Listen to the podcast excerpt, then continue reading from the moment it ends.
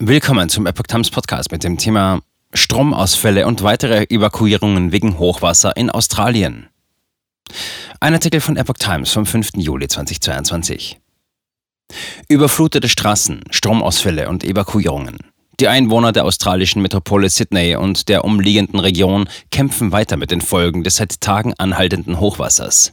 50.000 Menschen im Bundesstaat New South Wales wurden aufgerufen, ihre Häuser zu verlassen oder sich auf die Flucht vorzubereiten, wie die Behörden am Dienstag mitteilten. 22 Menschen wurden in der Nacht von den Einsatzkräften aus den Fluten gerettet. Das Unwetter führte nach Behördenangaben zu Stromausfällen in 19.000 Haushalten. Sydney ist nicht außer Gefahr, sagte die Beauftragte für den Katastrophenschutz in New South Wales, Colleen York. Es ist riskant da draußen.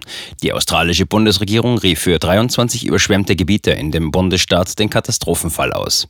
Nach Angaben von Meteorologen wird die Unwetterfront nach tagelangen Regenfällen in und rund um Sydney nun entlang der Ostküste Richtung Norden ziehen.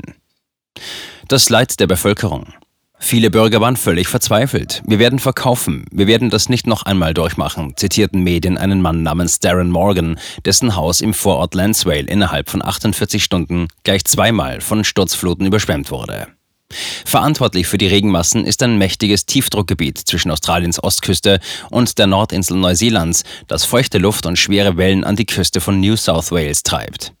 Premierminister Anthony Albanese, der am Dienstag von verschiedenen Gipfeltreffen in Europa zurückkehrt, wollte so bald wie möglich ins Katastrophengebiet reisen.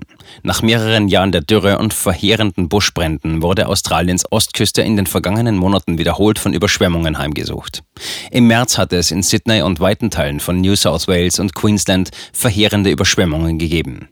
20 Menschen kamen bei Unwettern in der Region ums Leben. Viele Regionen leiden noch unter den zerstörerischen Folgen der historischen Fluten und sind nun schon wieder von Hochwasser betroffen.